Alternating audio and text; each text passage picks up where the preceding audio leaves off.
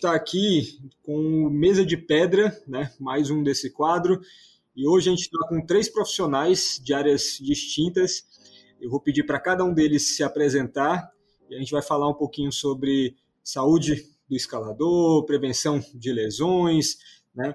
É, e das principais lesões que a gente encontra no meio que a gente tanto ama. Né?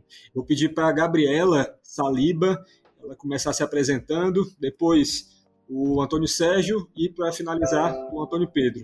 Bom, bom dia primeiramente e muito obrigada pelo convite, Mário. É, eu escalo desde 1996, me formei em fisioterapia e venho há alguns anos associando meu trabalho de fisioterapia com a escalada. Estou fazendo doutorado em ciências da reabilitação, estudando lesões do escalador e pretendo poder colaborar aqui com o nosso papo. Então, bom dia, é, meu nome é Antônio Sérgio, eu escalo há uns 20 anos quase, sou da área da educação física, trabalho com treinamento. Bom, estou aqui no papo novamente para poder ajudar aí junto com meus amigos para a nossa conversa, um desenvolvimento bom. Bom dia, pessoal. Meu nome é Antônio Pedro, é, eu sou ortopedista e cirurgião de mão. Obrigado, Mário, pelo convite. É, eu escalo desde 1998, talvez em comum assim com muita gente em relação à parte amadora, que você alterna entre partes em que você está escalando mais e ou partes que você está escalando menos, dependendo da sua vida, né? E isso é inclusive um dos motivos para algumas lesões, né? Essa inconstância no essa inconstante no treinamento, na prática esportiva. Por outro lado, você pode ter também lesões por conta de atletas profissionais, né? Que escalam muito. Né? Então, acho que eu tenho a visão pelo amador e pelo, pelo médico e como ortopedista, né? Então, acho que eu consigo acrescentar alguma coisa para vocês. Beleza. Antes de mais nada, né, o primeiro ponto que a gente tinha separado aqui para já tratar é a importância do aquecimento, que para muitas pessoas sempre tem até uma dúvida né, se antes do aquecimento a gente coloca uma, um alongamento qual a ordem disso, né? É, é realmente necessário fazer esse aquecimento antes da, da prática da escalada?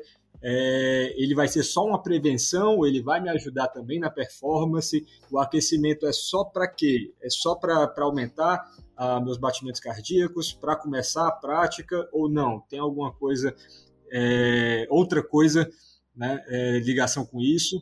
Eu acho que a pessoa mais mais indicada para começar falando sobre isso daí, acho que era o Antônio Sérgio, né, Sérgio? Bom, posso começar um pouco. Bom, a prática do, do aquecimento a gente faz, logicamente, é melhor aumentar a frequência cardíaca, a lubrificação, tudo isso, e também, pelo menos eu, normalmente, eu tento orientar a prática do aquecimento pelo que a pessoa vai fazer, né? Por exemplo, na parte da escalada, Normalmente eu coloco dividido em dois blocos, né? Uma parte fora do muro e uma outra, um outro aquecimento no muro também, específico, né? Já que é muito difícil aquecer os dedos fora do muro, né? Hoje em dia a gente tem alguns boards portáteis para poder fazer isso, mas eu particularmente prefiro fazer no muro. E dentro do aquecimento da sessão do treino, eu tento dividir ela fora do muro, né? Pensando numa rotina da pessoa, por exemplo se a pessoa, que eu vou montar uma sessão para ela, onde ela vai trabalhar com calcanhares, pés muito altos, movimentos de muita extensão do ombro, tento fazer com que ela aqueça isso fora do muro primeiro, para que ela leve isso para a prática dentro do muro, né? Entendi. Gabriela, tem, tem alguma coisa para destacar sobre isso daí? Não.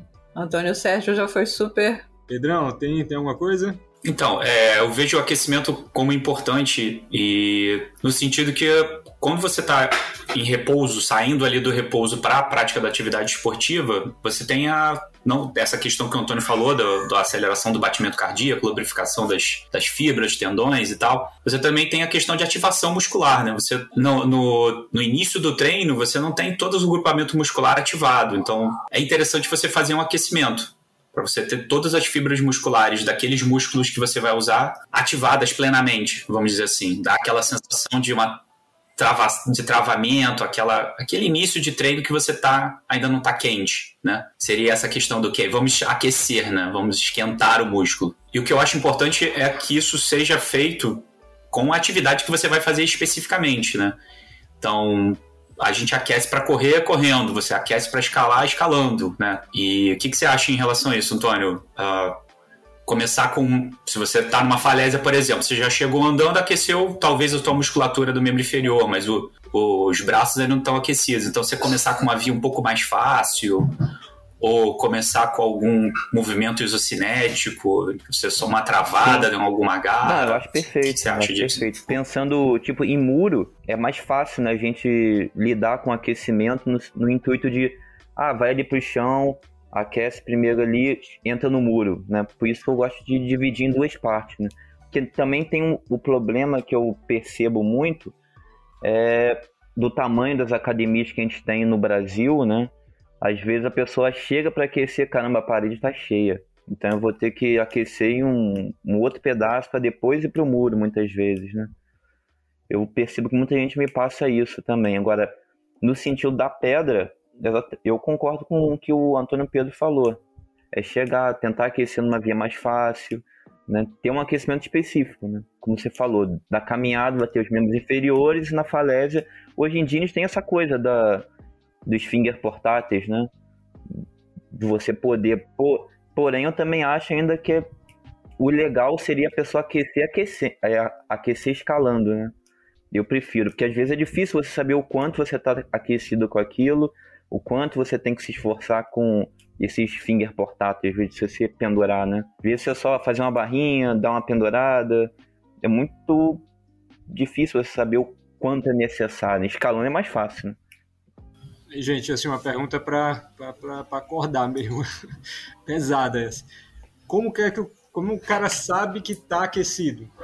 É, é isso, difícil. Porém, Pergunta eu acho que capciosa. tem que pegar um pouco do que o Antônio Pedro falou, da pessoa se sentir, sentir a musculatura ativa, travando, a gente começa a poder tentar entender um pouco. Mas é uma coisa muito subjetiva, né? Eu acho que varia muito com a experiência que a pessoa tem na prática, não do esporte apenas, mas na prática da atividade física, né? Porque se você e de conhecer o próprio que... corpo, desculpa, e de conhecer o próprio corpo também quando a pessoa já o conhece, né? É, é. difícil de saber. Está relacionado até à temperatura é. local. É, porque a várias é aquela coisas, coisa, né? para quem é da. Por exemplo, eu sou do Rio de Janeiro. A última vez que eu fui para Ouro Preto, por exemplo, cara, que é basicamente teto cara, eu lembro de aquecer perna pra caramba, porque era tudo muito calcanhar, muito calcanhar o tempo inteiro. Eu falei, caramba, cara, tem que aquecer muita perna.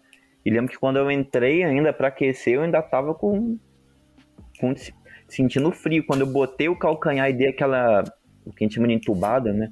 Botar o bico e, a, e o calcanha para funcionar, cara, não estava tão aquecido quanto eu imaginava, porque é muito subjetivo isso, né? Eu acho que o que pode, o que pode ajudar nisso aí é também a graduação da escalada, né? Então, é, isso, essa coisa do autoconhecimento também. É, você sabe que está escalando bem um certo grau e é, aquece numa via um pouco mais fácil, você está fazendo os movimentos, está saindo fluido, é, não está sentindo nenhum desconforto, não está se sentindo rígido. Bom, aí você, ok, aí você, tenta, aí você começa a escalar na via que você está ali planejando.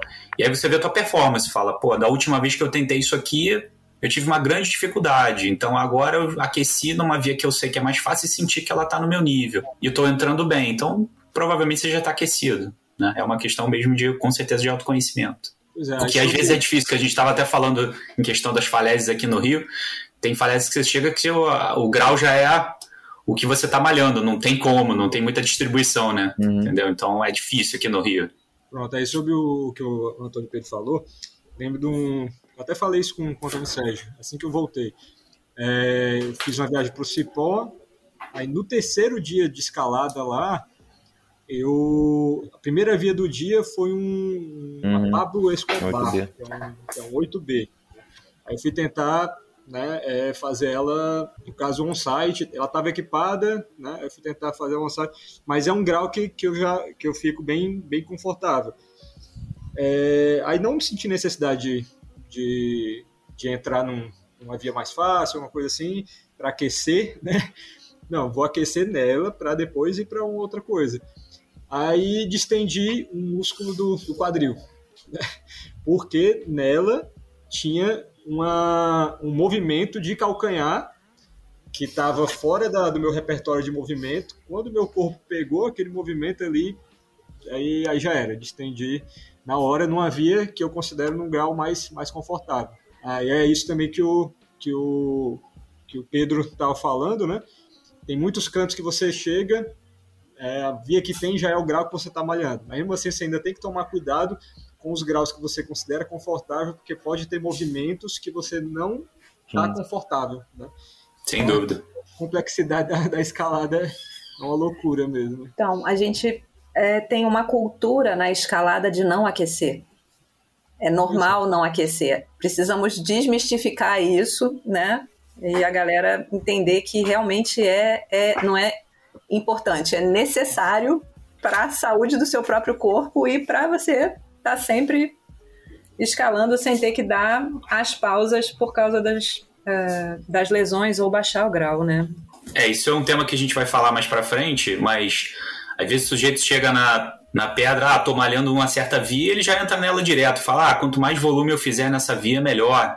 Então tô me aquecendo na via que eu já vou, que eu quero mandar, cara. Não, não é a, a receita melhor. A gente vai falar disso mais para frente, mas não é, não acho uma boa ideia.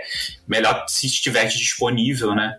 Começar alguma coisa mais fácil, é, até se pendurar, sei lá, num galho, numa borda de pedra, fazer um movimento estático, ficar ali travando, entendeu? Para tentar minimamente aquecer aquela musculatura que tem a relação com com o que você vai fazer. Óbvio que você pode entrar numa via, como você falou, que tem um move, tá no teu nível, mas tem um move que não tem nada a ver com o que você nunca fez ou nunca faz. Cara, pode, pode acontecer isso, pode se machucar. É, isso aí sempre, sempre vai existir, né? Aí, gente, já passando aqui para um, um, outro tempo, um outro tema, é, é, a importância da técnica no desenvolvimento saudável. Né? Aí, nesse ponto, eu tinha alguns questionamentos que para fazer em relação à técnica. Primeiro, como que a gente desenvolve técnica? Como é que vocês imaginam que a gente desenvolve técnica? Né? E segundo, é, como que a gente sabe que a técnica que a gente está desenvolvendo é realmente a, a, técnica correta? Porque muitas vezes, a, por falta de, de, experiência, falta de ter um guia, falta de ter um, um exemplo, alguma coisa assim, a gente acha que está desenvolvendo uma técnica boa, quando vai ver, é uma técnica totalmente errada. Por exemplo, o regletar. Né? Regletar. Eu, eu tenho amigos né, aqui que, que escalam escalam comigo, que eles consideram que você tem que basicamente regletar tudo, né? Só que é, o que eu entendo, né, é totalmente diferente. Você tem que tentar regletar o mínimo possível, aproveitar o reglete para situações que você sabe que naquela garra você não vai ficar, você vai ter que regletar como última alternativa. Né? Algumas pessoas já consideram que você tem que regletar em toda situação para gerar uma segurança né, e para se treinar assim. Então, é, como que a gente pode desenvolver técnica e como que a gente sabe que essa técnica realmente é a correta? O que vocês acham? Começar com a, com a Gabriela? Pode ser. É, bom, essa não é minha, a minha área específica de trabalho, mas eu acho que o importante é que o escalador procure um profissional, procure orientação, no caso de um profissional de educação física ou um bom treinador de escalada. Né? A gente tem aqui no Brasil e em outros países treinadores de escalada, pessoas que não se graduaram, mas que têm conhecimento técnico muito grande. Então, assim, o melhor jeito de você saber se você está em dúvida se a sua técnica está adequada e como desenvolvê-la mais é buscando ajuda profissional. É isso que eu falo para os pacientes. Mas acho que a pessoa mais apropriada é o Antônio Sérgio, mais uma vez, porque a área dele é a educação física, né? Concordo também com a Gabi sobre o que ela falou, né? Procurar uma pessoa que entenda. Agora, sobre como avaliar, é aquela questão. Falando de um lado profissional, né? Se a pessoa tiver um conhecimento de biomecânica, um tanto, ela vai conseguir perceber alguns, é, digamos, o movimento funcionando melhor, né? Agora, como treinar isso, né? Foi uma das questões aí. É aquela coisa, eu particularmente, é o que a gente falou no início, até sobre o aquecimento um pouco.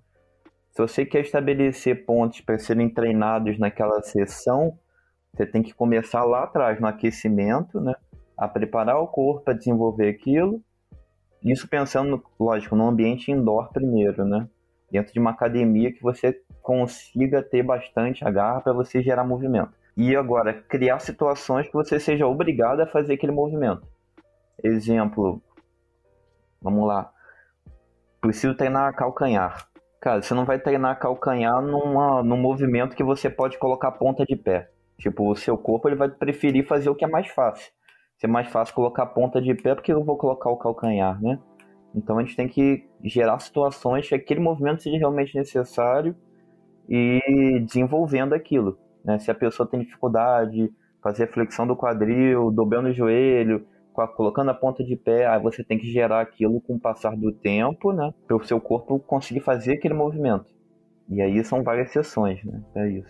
É, em relação ao desenvolvimento, o que eu acho é o seguinte: é, você precisa ter um desenvolvimento adequado para fazer a, a, via ou a passada ou específica. Você vai decompondo o desenvolvimento na menor unidade possível, né? Então, sei a graduação da via que ela está no meu nível. Ah, sei que existe uma passada naquela via que é o crux. Ah, sei que aquela passada você faz assim, bota o pé aqui, bota o calcanhar ali.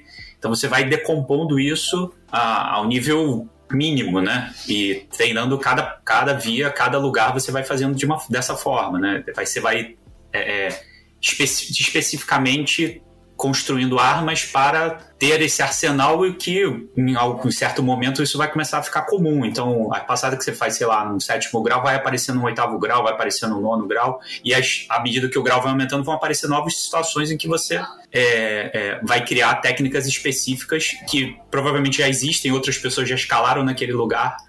É, é quanto mais alto o grau, mais específico vai sendo o movimento. E a tendência é que aquilo seja uma repetição. Você até pode fazer de um jeito diferente, pular uma garra, é, é, é, dar um bote, mas quanto mais alto o grau, mais isso vai ficando difícil. As coisas vão começando a ficar mais reprodutíveis de uma forma única. Então, cara, você tem que desenvolver uma técnica, senão você não vai progredir. E aí concordo que plenamente que você tem que ter um suporte de um, de um professor de educação física, um profissional da área especificamente, especificamente da escalada, com é, certeza, é sem dúvida. O cara da academia não vai te ajudar tanto quanto um cara que escala, que faz educação física e escala. É não tem, tem, um não tem nem comparação. Normalmente no início, né? De sempre buscar coisas do nosso estilo, né? A gente sempre vai querer escalar coisas que nos levem a ter o sucesso, né? Mas e isso na pedra ele vai fazer a mesma coisa, no ginásio vai fazer a mesma coisa, né? Agora, na realidade, ao longo do tempo, o que a gente tem que fazer é justamente treinar o que a gente não sabe fazer, né? E isso é o mais... É, exato, é, não. Você fala, ah, não, eu não gosto de, de encaixar o calcanhar. Fala, cara, não, não tem não gostar, uma hora você vai precisar, não tem jeito. Ainda mais é. que o grau vai aumentando, né? Eu, eu, eu, penso assim também numa questão mais relaxada em relação à escalada. Você está começando, vai fazendo o que você gosta, vai fazendo um grau fácil, não faz uma coisa muito é, extenuante, até para não, não cair aí numa, numa questão de overtraining que a gente vai falar mais na frente. E mas bom, pelo próprio esporte, escalado especificamente, o desafio é você fazer coisas cada vez mais difíceis, né? Então, em algum momento isso vai se tornar uma é, uma preocupação. Tem um outro lado também, até ontem, né? Ontem eu tive um, um uma live, né, com com o Sérgio Consuelo, lá da Espanha, né? Ele era basicamente a gente falando sobre desenvolvimento de iniciantes e intermediários, né?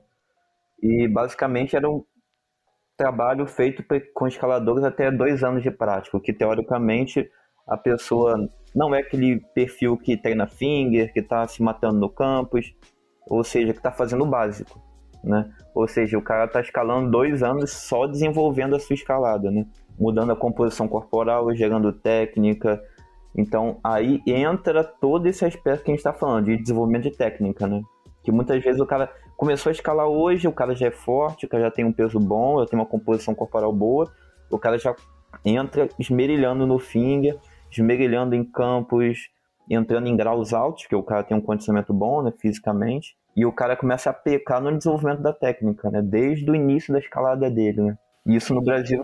Não, e uma Oi? coisa que eu observo, o que eu observo também, acho que para corroborar o que você está falando, é o inverso. Seria, por exemplo, uma pessoa que já escala. Isso já aconteceu comigo é, algumas vezes.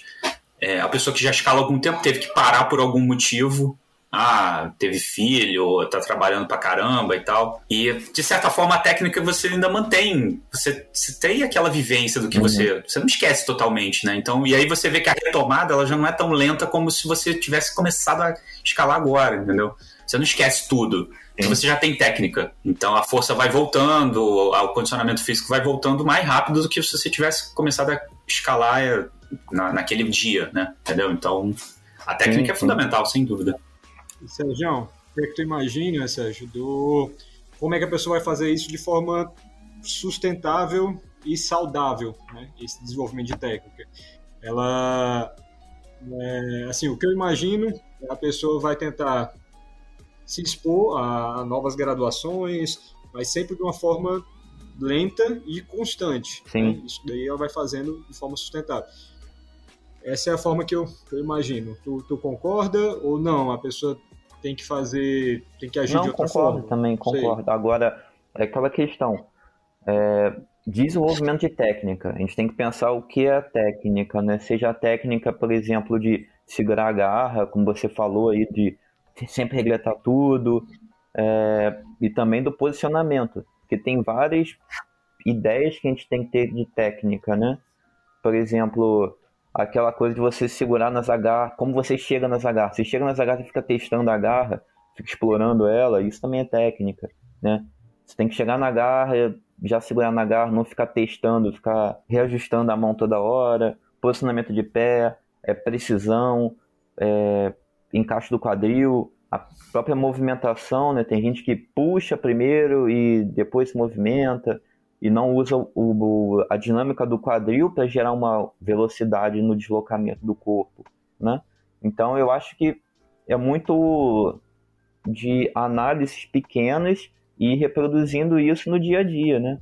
É você olhar, pô, eu escalo dessa forma, então tem que ir jogando isso todo dia que a gente for escalar, para a gente ir tentando corrigir esses pequenos erros, né? Vamos chamar assim, né? Para melhorar a performance. Né? Entendi. Eu acho que isso, isso, isso seria interessante até quando você escala num grupo, né? Ninguém escala sozinho, ou, ou não na maior parte do tempo, né? Mas aí você vai vendo, você testa o que você tentou, é, vê outra pessoa como que ela tentou resolver aquele problema e testa para si. Às vezes ela, essa resposta não saiu natural para você, essa técnica não saiu natural, mas observando você consegue imitar e você vê, pô, não, daquele jeito é muito mais fácil, né? Então imitar também, né? Olhar os outros escalando, é, olhar é vídeo, questão de treino né? também, né? Uma das coisas principais, pelo menos que a gente usa muito em esporte, é a questão do feedback, né?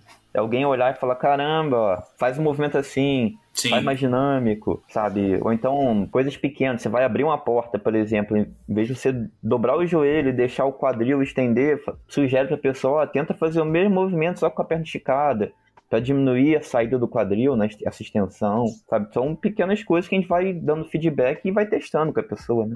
Até que o corpo, a cabeça dela comece a entender e conseguir reproduzir. Ou também, de certa forma, ter que fortalecer, né? Porque dependendo, como ele está falando de escalada, e a inclinação, muitas vezes está relacionada à preparação física, né? Muitas vezes você consegue analisar uma falta de técnica e você pode jogar para uma parte física que você tem que melhorar. É, isso é um repertório que você vai, vai construindo, né? Você vai acabar encontrando esses mesmos movimentos em sim, vias sim. diferentes, né? Então você tem que ter um repertório, você tem que desenvolver esse repertório para.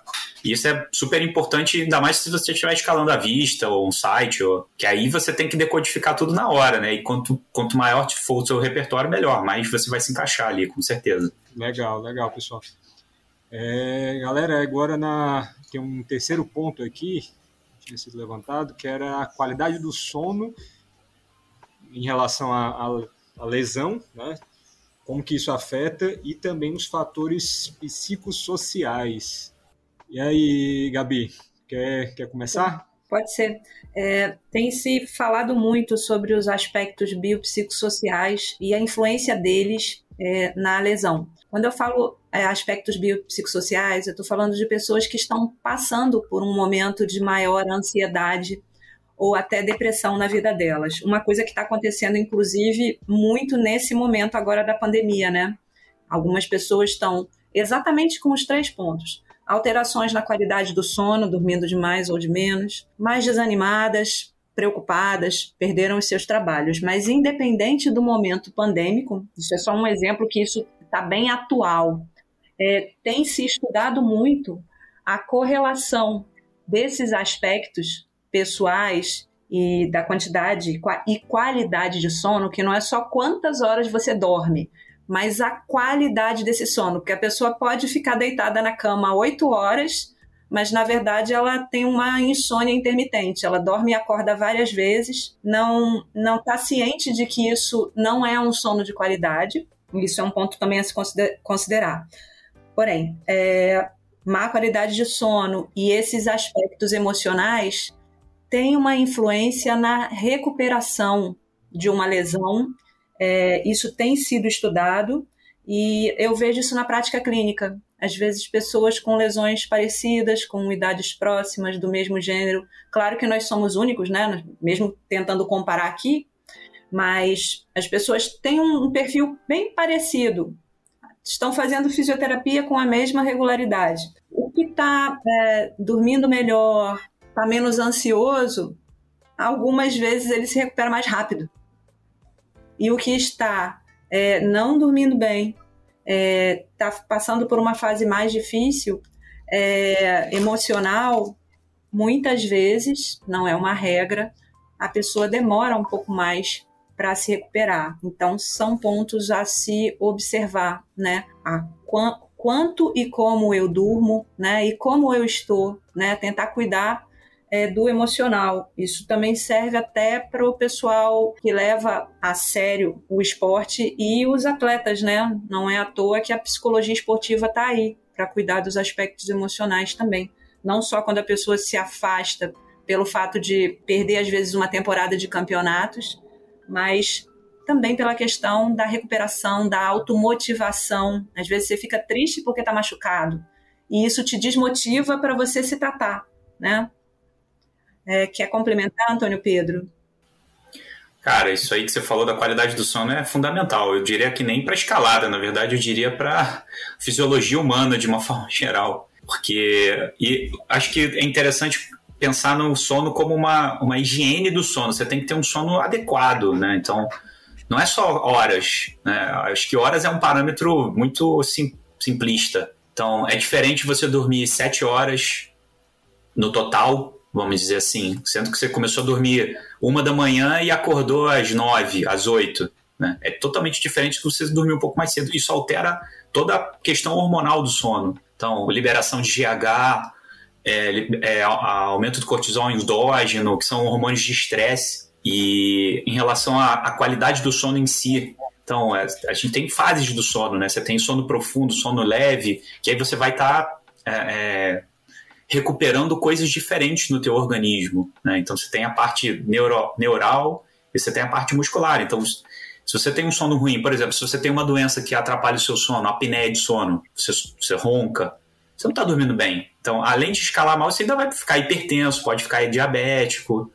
Né? Então, você tem que você tem que ter uma noção de que o, teu, o sono é restaurador. E se você não está se você está dormindo, ainda que sejam 9 horas, 10, 12 horas, você acorda mais cansado do que você dormiu, você não teve um bom sono. Você tem que pesquisar o que está acontecendo. E tem profissionais para isso, né? É, especificamente é, é, médicos que avaliam essa questão do sono. Isso, se isso é um, um, uma preocupação sua, ah, não, não estou dormindo bem, não estou descansando bem, cara, vai ver, porque o, o problema não vai ser só no sono, no, na escalada, o problema vai ser também na sua saúde cardiovascular, é, hipertensão, diabetes, tem uma porrada de doença que pode aparecer por causa disso. Gente, e sobre o, o sono, é, o Antônio Pedro falou um pouquinho sobre isso, mas tem algum, algum mecanismo, alguma coisa que o cara possa, possa sentir, que dê para descrever melhor como que é realmente não tá tendo o sono regenerativo.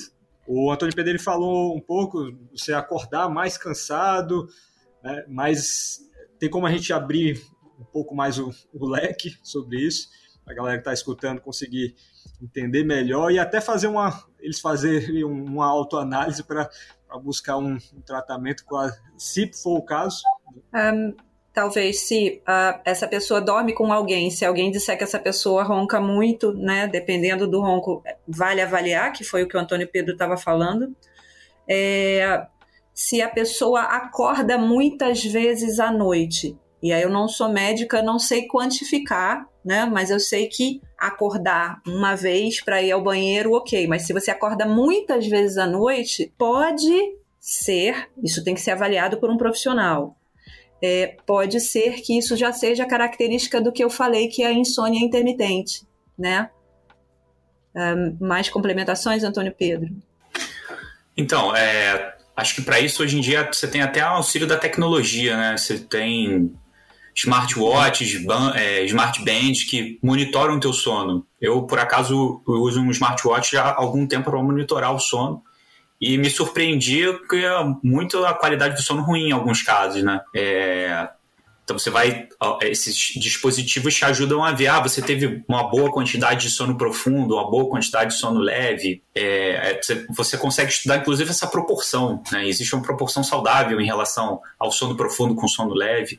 É, existem horários é, em que você tem mais sono leve ou mais sono profundo. Então, e isso depende também, inclusive, da hora que você está indo dormir. Né? É óbvio que a gente não vai deixar de ter uma vida social por causa de escalada nem de nenhum tipo de esporte, né? Mas, cara, sistematicamente você dormir tarde e mesmo que você não tenha nada para fazer no dia seguinte, acordou mais tarde, cara, não é a mesma qualidade de sono. Cara, é, é fisiológico. Tá bom, algumas vezes eu vou furar essa fisiologia aí. Mas não sempre, não pode ser sempre, não dá para fazer tudo, né? Entendeu? E então isso, a, a sensação que você tem após o sono, até o próprio rendimento, né? Você dormiu um dia tal, no dia seguinte você foi escalar, se sentiu mal, sentiu cansado, pode ser que você esteja dormindo mal. Né? É, é uma coisa que você tem que levantar. Você fala, ah, não, é porque eu escalei muito, eu estou trabalhando muito. Não, pode não ser nada disso, pode ser que você está dormindo mal. Alguém te dá um feedback fala, porra, tu ronca pra caramba. Fala, cara, pessoa que ronca tem apneia do sono, ela não tá dormindo. Mesmo que ela não tenha essa noção de que acordou. Ah, não acordei fazer um xixi ali, acordei duas vezes, três vezes. Às vezes você superficializa o sono de uma forma que você não chega a notar. E aí você não está descansando, mas o teu, e o teu sono está muito superficial, né? Você não acordou, não notou que acordou, mas também não dormiu bem, entendeu? Então tem várias coisas. Então, é, recapitulando, então, sensação do teu corpo, teu corpo vai te falar muita coisa. É, alguém que esteja contigo para te dar um toque, fala, pô, toda vez que você dorme, você ronca, parece uma máquina, cara. Então, provavelmente você não dorme bem. E, e essas uh, essas tecnologias novas aí, smartwatch, smartband, que vão te ajudar a descobrir isso, entendeu? Se você detectar isso, fala, sistematicamente eu tô tendo uma informação de que meu sono tá ruim. Fala, cara, vai no médico. Vai no médico para fazer. Existem exames que vão monitorar o teu sono, tua frequência cardíaca, tua pressão arterial, ver se você está respirando bem, se está tendo queda de língua, por que, que você ronca? Ah, porque minha língua cai. Então, ah, existem aparelhos para evitar isso, entendeu? Então, tá com dúvida em relação a isso, procura um médico e que eles vão, vão, vão te ajudar. Isso vai, vai ter um impacto grande no, no desempenho e na vida normal, entendeu? Legal, galera, muito legal mesmo. É, inclusive um, uma coisa do que o Dave McCloud ele sempre fala bastante, né? Tem até o livro dele que é, é nove a cada dez escaladores né, cometem esses erros. Aí um dos erros é, é em relação ao descanso e ao sono né? Que a importância do sono, como ele, ele mesmo falava, ele fala, se você for treinar, sentiu que seu rendimento tá, querendo ou não, pior do que o, o de ontem, decaiu bastante, então você vê isso no aquecimento, o aquecimento serviria para isso, né? Para ver em que estado o seu corpo está. Não está no estado legal, pronto, desiste do treino e deixa para treinar no outro dia quando estiver mais recuperado, né? Porque aí eu, eu não sei né? Aí vocês, vocês têm mais capacidade para dizer. Mas uma coisa que ele sempre fala é você treinar cansado gera muito mais dano, né? Quer dizer, pode gerar mais, pode gerar dano, né?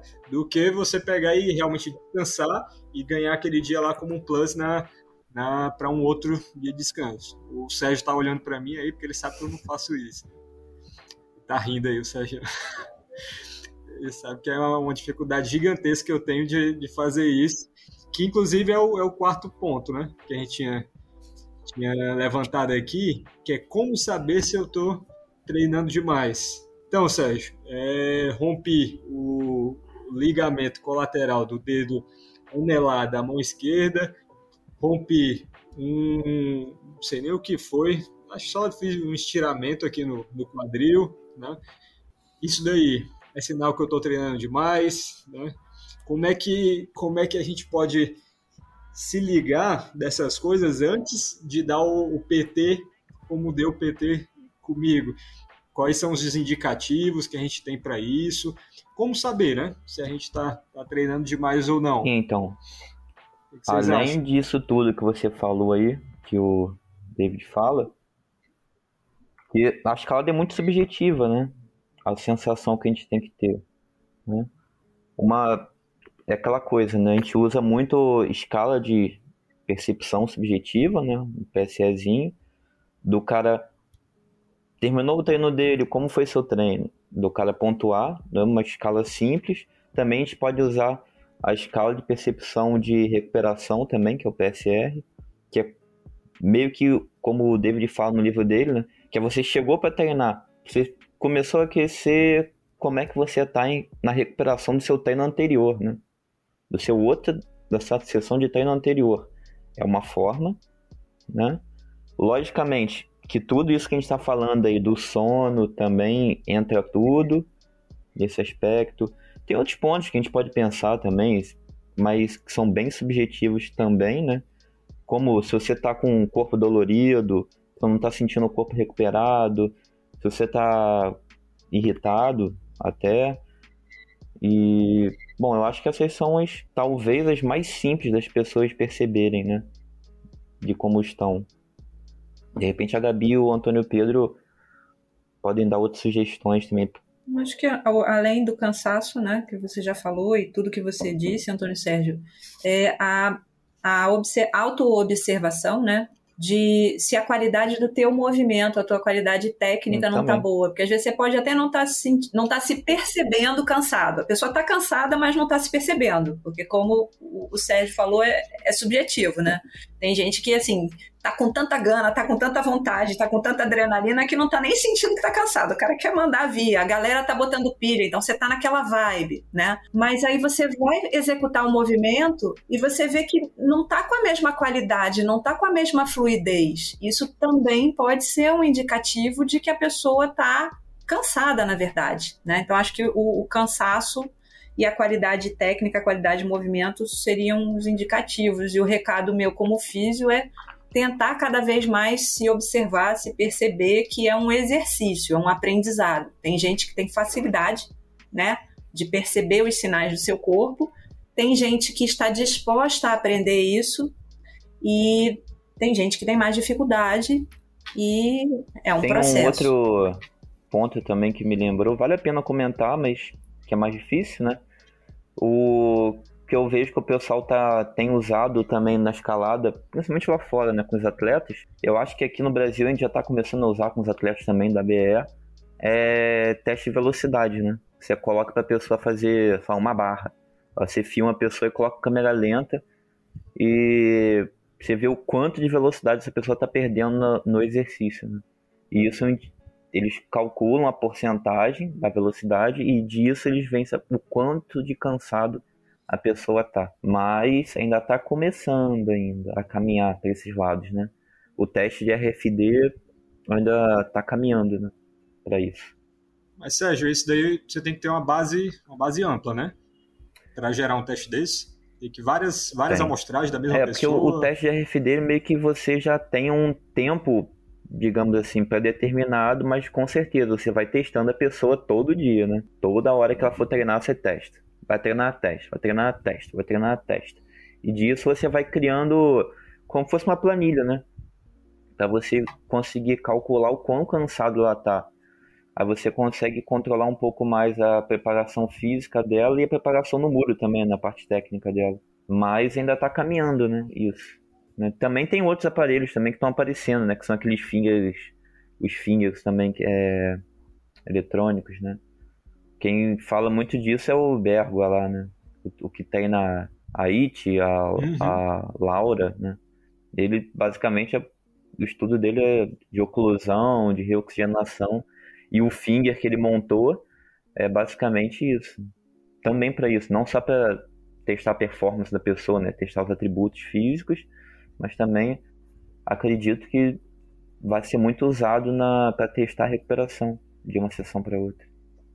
Tem também uma, um pessoal no Brasil e na França fazendo esses estudos, né? A gente tem o Edgardo Abreu, o Caca, em Minas Gerais, e a gente tem a Laura Valverde. São dois escaladores, professores de educação física, que instrumentalizaram um campus board dentro do laboratório de biomecânica da, da UFMG, o Biolab, e eles estão estudando isso. É, e a gente tem também na França o Laurent Vigouroux, que fez o smartboard uhum. instrumentalizado, é, é um produto, né? Ele vende isso para você avaliar o seu treino é, ligado diretamente a um aplicativo de celular. Ah, isso é o que parece. Eu vi, eu vi as matérias sobre isso. É. Isso provavelmente incrível. vai ser o futuro do desenvolvimento Fala, da escalada, né? Que tem muita coisa na escalada que teoricamente não tem, quer dizer, observando você até consegue avaliar, né? Porém, provavelmente vai ser de forma digital a melhor avaliação, que é até um dos principais desenvolvimentos, né? Não é só força e capacidade de reoxigenação, né? Que melhora o a performance da escalada, mas também o, a velocidade de contração, né? e também a velocidade de contração. Não, e lateralidade, às vezes a pessoa joga mais peso de um lado sim. do que do outro, né? A parte técnica, tudo isso. Perceber isso e, também. E a, o RFD, né? Que seria a velocidade que você segura as agarras e solta, né? Na escalada, teoricamente, tem que ter 200 milissegundos, né? ou seja, tem que ser muito rápido. Tem que bater e fechar a mão, bater e segurar, bater e segurar. Provavelmente, a forma mais fácil e fiel de, desses testes vão ser de forma digital. Entendi. Pedro? Cara, então é interessante esse podcast com o pessoal de outras áreas, porque são coisas assim que eu não, não tinha nem ideia, né? Que já estavam sendo desenvolvidas e por conta desse podcast que vocês me convidaram, eu fiz uma revisão sobre overtraining e, cara, peguei uns, peguei uns conceitos muito interessantes, novos, que eu não tinha ideia. Eu achei que, ah, overtraining é overtraining, né? Talvez a gente vá falar isso um pouco mais para frente, já posso introduzir o assunto agora. Então, é, para você caracterizar o overtraining, você tem que ter uma, uh, uh, uma métrica que te diz que o teu, o teu uh, desenvolvimento, a, tua, a, a, a, sua, a sua escalada, ou a sua prática esportiva especificamente, o que eu li não foi sobre escalada, mas foi sobre prática esportiva, ela está decrescendo. Né? Então já é um parâmetro, você tem que ter esse parâmetro. Ah, estou treinando e cheguei num platô, não estou evoluindo. Como é, que você, como é que você define isso? Justamente porque você tem a métrica. Você sabe que estava vindo, desenvolvendo, tem ali uma planilha sua própria. Você chegou num ponto que pronto, não estou mais, cheguei no platô e ao, e ao contrário, estou treinando e estou piorando. Então isso já caracteriza ali o, o estágio inicial do overtraining, que agora eles dividiram isso um pouco, né? É, dentro do overtraining total, você tem overreaching, que seria uma fase em que você não está evoluindo você treina bem, não está evoluindo, mas com o, com o descanso e com, o, e com a nutrição adequada você consegue recuperar. Inclusive, tem algumas rotinas em que te.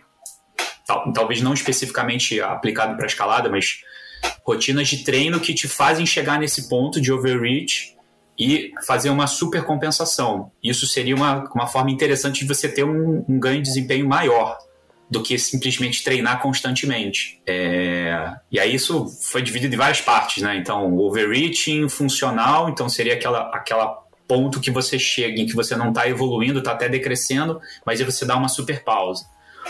Ou você chega num overreaching não funcional, que já seria um passo prévio ao overtraining, né?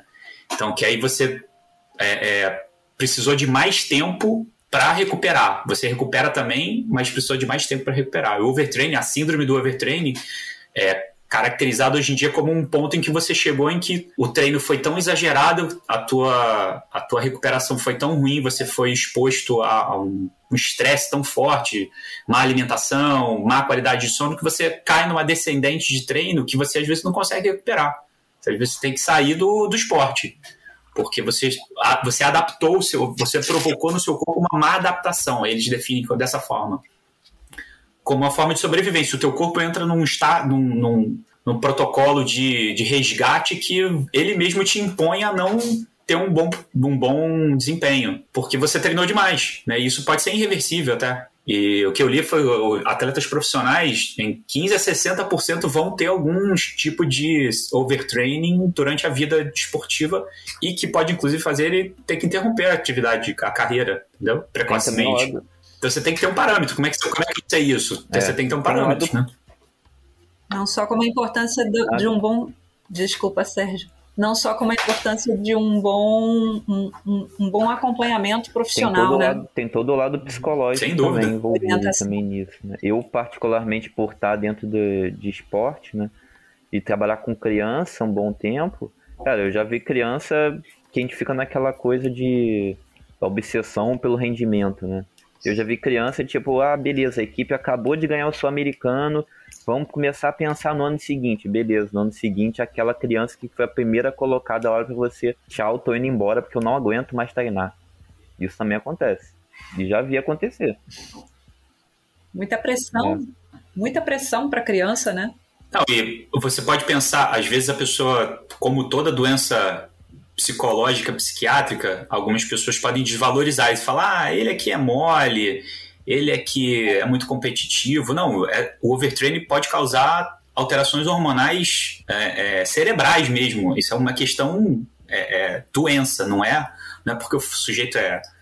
A, a, o problema não está no sujeito, aquilo é uma doença, né, entendeu? Não é que ele, ah, ele é menos capacitado, ele é menos é, apto para aquela atividade. Não, não, ele está doente. Isso é doença, tem que ser tratado. Ah, tratou, resolveu, ele vai é. voltar. Espera-se, né? E, mas não desvalorizar isso. E, ah, é porque é psicológico. Às vezes fala, fala, ah, não é psicológico, meio que está diminuindo a questão. Não, ao contrário. É, é, é, é psicológico com fundo é, fisiológico, com fundo funcional, né?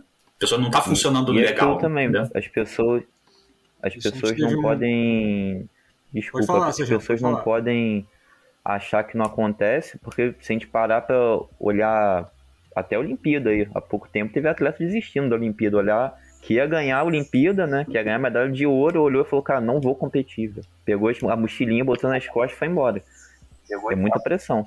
Não, é, eu, é, eu, eu acho meio revoltante você ver certos comentários vindo de outras pessoas. Ah, não, porque ela não honrou ali a vaga, ou sei lá, ela poderia ter é, é, cedido o lugar dela, ou cara, a pessoa tá doente, cara. Tenha compaixão, né? Pelo amor de Deus. É. Deixar aqui uma, uma, uma referência de, de, documentário e também uma referência de podcast, que é o documentário que tá lá no Netflix, né? É o Fish versus Federer, que é incrível, incrível. Federer todo mundo conhece, um dos maiores, o maior tenista que já passou pela face da Terra, né? Aí esse documentário fala sobre o Fish, que foi um tenista americano que passou exatamente sobre a situação, pela situação que a gente está mencionando aqui. Né?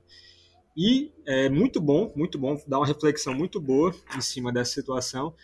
E puxando mais para a escalada e mais para o Brasil, teve um podcast que, que eu gravei com a Bianca Castro, que ela falou exatamente sobre essa situação que foi um overtraining misturado também com a necessidade que ela sentia de é, ficar o mais magra possível para desempenhar bem no, no esporte. Né? E isso daí afetou ela de, um, de, uma forma tal que ela passou um bom tempo sem escalar e ela que é um, ela tem um rendimento muito bom, uma das melhores é, competidoras aqui no Brasil. Né? Dito isso, a, a competição uhum. que teve agora na Rússia, né? É, e ela passou por isso, né, deu a volta por cima. Como que ela deu a volta por cima? Realmente tentando lidar com esse overtraining, com a ajuda de profissionais, né, como vocês, né, e aceitando o próprio corpo. Né? Ou seja, ela aceitou que ela não precisava ser tão magra daquele jeito para poder performar bem, que é uma obrigação que também que muitas pessoas sentem em relação ao nosso esporte. Né? Posso falar isso que quando eu fui tentar mandar a via, que foi o meu, meu grau máximo, era um, era um 10A na época, é, eu baixei 5 quilos para poder começar a entrar na via. Né? Aí terminou a via, tava só o caco. Só o caco, o Sérgio acompanhou o processo, né? Só o Caco não tinha rendimento mais para nada, né? Porque eu sim, é, é, também virou quase um vício, né? De você é, sentiu a, a, aquela aquele feeling ali de você estar tá escalando mais magro, né, com aquele rendimento, virou uma necessidade que você quer sempre aquilo. Só que não é a forma mais saudável, né? Ah, da mesma forma, é, você se sentiu forte, está treinando bem, tá, não é acrescentando mais um dia de treino que as coisas vão melhorar. Você vai ter que dar mais, talvez mais um dia de descanso. Então é não é isso aí.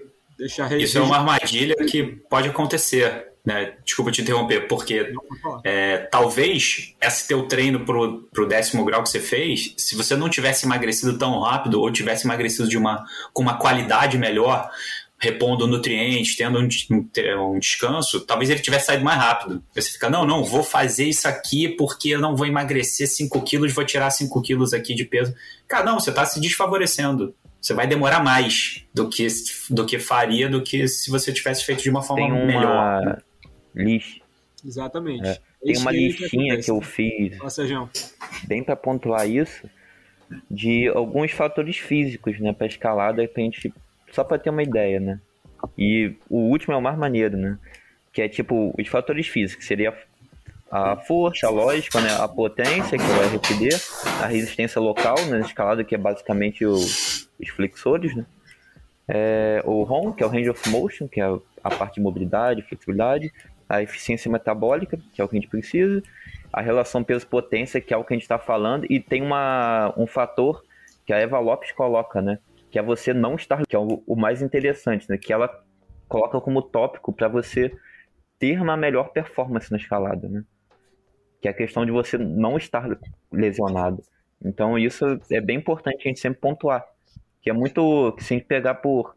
A Gabi vai saber bem isso a quantidade, a porcentagem de escaladores que já tiveram lesões ou já tiveram que parar de escalar por causa disso é muito grande.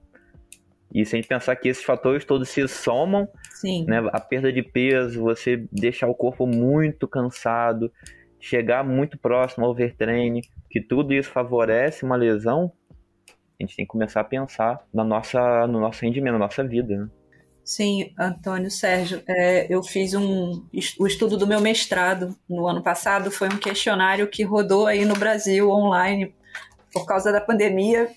É, tivemos um, um, número grande de respostas, tivemos quase 900 escaladores do Brasil respondendo e desses é, quase 900 é, eu tive quase 40% de resposta de pessoas que acusavam ter tido lesão em algum momento da sua vida.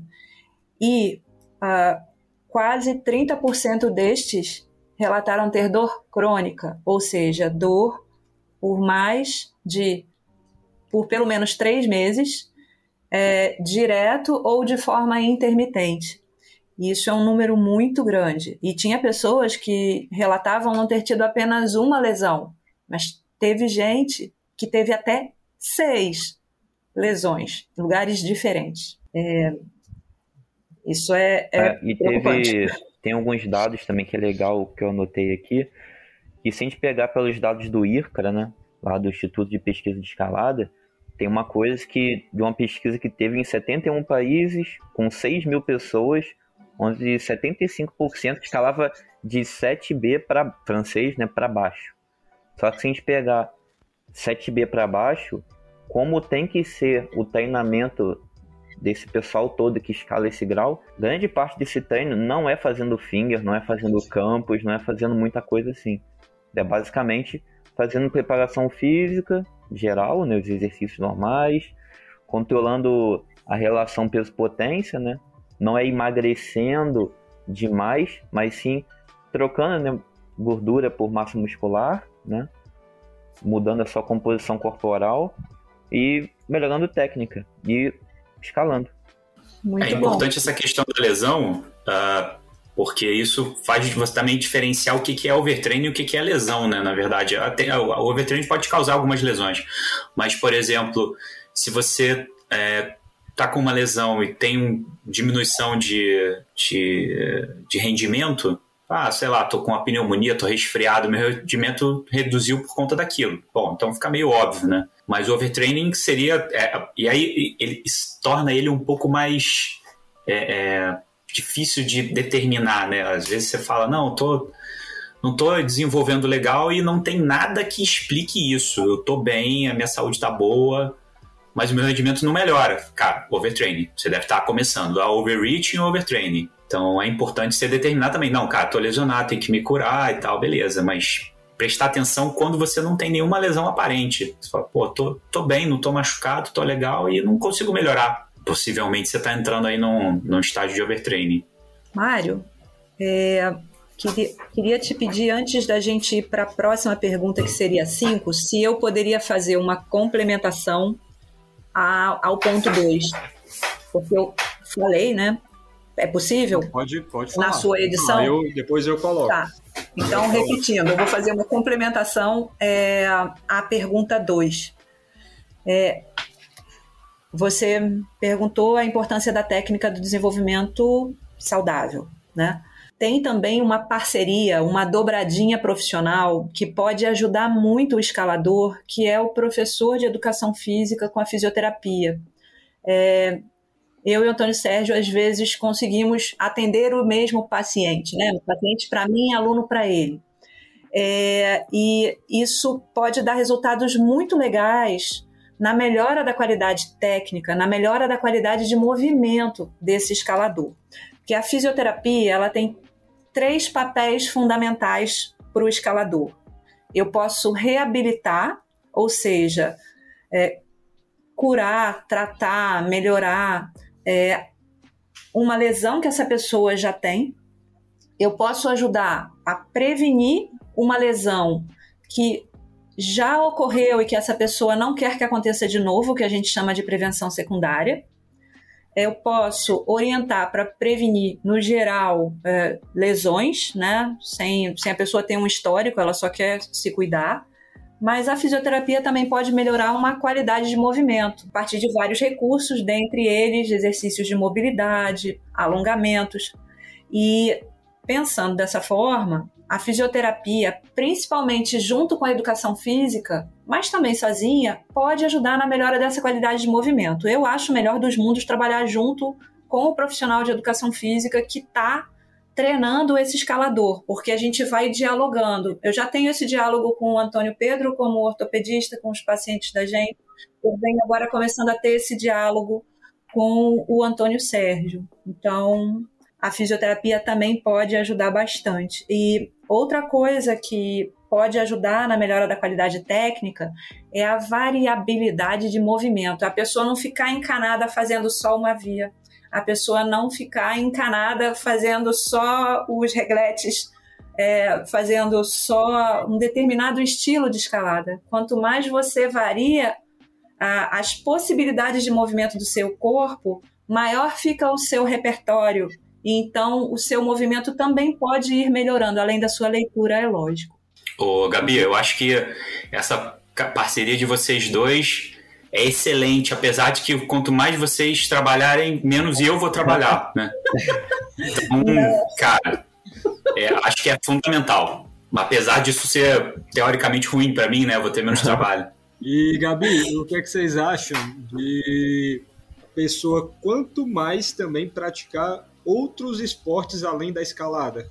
De forma organizada, com assim, cada caso é um caso, mas de forma organizada, com orientação, não loucamente fazendo um monte de atividades para não se machucar, não ter um overtraining e tudo mais.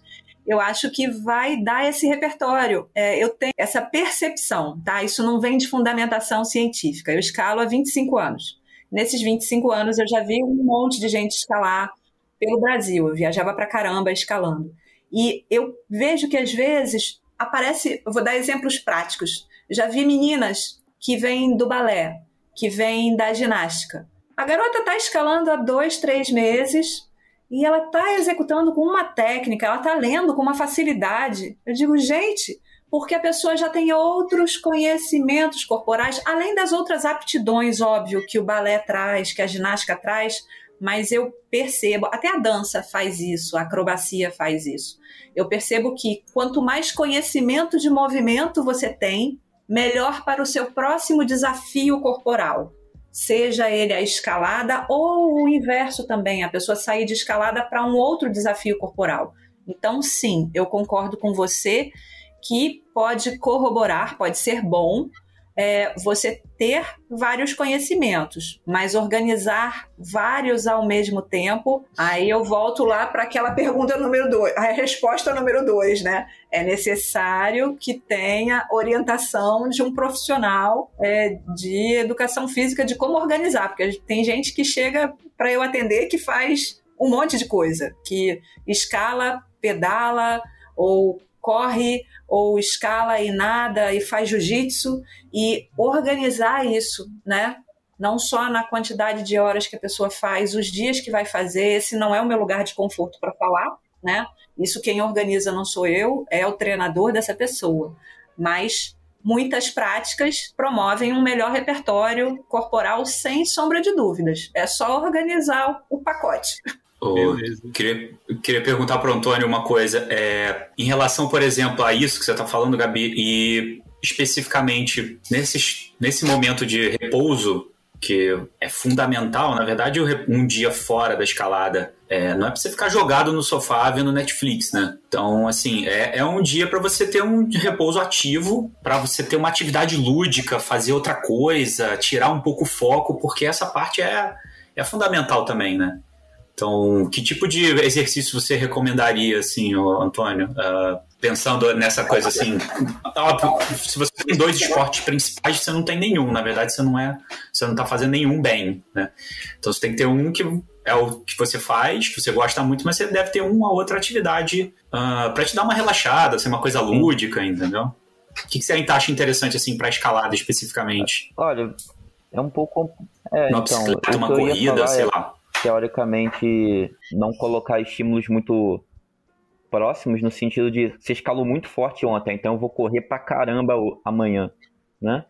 Você ter uma diferenciação disso e é como você falou, né? Você pode colocar, como a escalada é muito, demanda muita requisição de membros superiores, você pode fazer um esporte que tem predominância em membros inferiores, né? Ou você pode fazer algum esporte de baixa intensidade também, né? A questão é você conseguir lidar com essa coisa de a intensidade, né? Eu vejo muita gente que vem falar comigo e fala, cara, eu tô escalando pra caramba, mas dá me desculpar, mas cara, comecei a fazer crossfit ontem e tô, caraca, eu tô destruído hoje, né? Que o cara foi escalar na segunda, na terça o cara fez crossfit, na quarta o cara escalou na quinta, o cara fez crossfit de novo, cara. Chega na sexta, o cara não tá descansando porque quer, ele tá descansando porque ele não aguenta se mexer, né? Isso também bate muito de frente com a realidade. O crossfit, crossfit não é, é atividade lúdica, né? Tem esse lado também, né? É, eu acho que o CrossFit tem um pouco do problema da escalada, né? Tem aquela pressão pelo desempenho, você tem que fazer, tem que levantar um pneu de trator hoje, amanhã dois, e, cara, é, é meio da escalada também. O cara, não, vou escalar todo dia de manhã e à noite, de madrugada, vou. Cara, no final das contas, vai acabar é, é, é jogando contra você, não a favor. tem que entender essa relação de intensidade, né, cara? Tipo, cara, você pode fazer uma atividade de baixa intensidade, beleza, eu acho que baixa intensidade, até escalar. Você pode. Ah, eu vou. Sei lá, no meu muro tem um 90 graus, eu vou ali ficar rodando no 90 graus. Pode ser inofensivo, lógico que a gente tem que saber qual o nível da pessoa, né, que tá ali, que vai fazer isso. Uma coisa, por exemplo, eu escalo há 20 anos. Eu tenho um muro, um 45 graus, eu basicamente escalo todo dia. Agora, tem dias que eu subo no muro só para fazer uma sessãozinha técnica, né? Vou ali fazer uma movimentação, tirando agarrões, nada demais. Agora, uma outra coisa é aquele iniciante que o cara nunca segurou, não, nunca fez exercício com os dedos e o cara vai escalar todo dia. Aí não, pelo amor de Deus. Eu acho que a gente tem que ver cada o caso em específico, né? Mas agora, a princípio, a princípio é isso mesmo, é a gente pensar em atividades de baixa intensidade e, se possível, mudar o grupamento muscular, né? Se o cara fez muito, escalou muito ontem, cara, hoje o cara corre, pedala um pouquinho. Eu acho que talvez seja bem interessante para talvez um atleta de elite, né? Que tem aquela pressão do patrocínio, tem a pressão da competição que está chegando. Cara, tem que ter um, tem que ter um, uma coisa para você, né?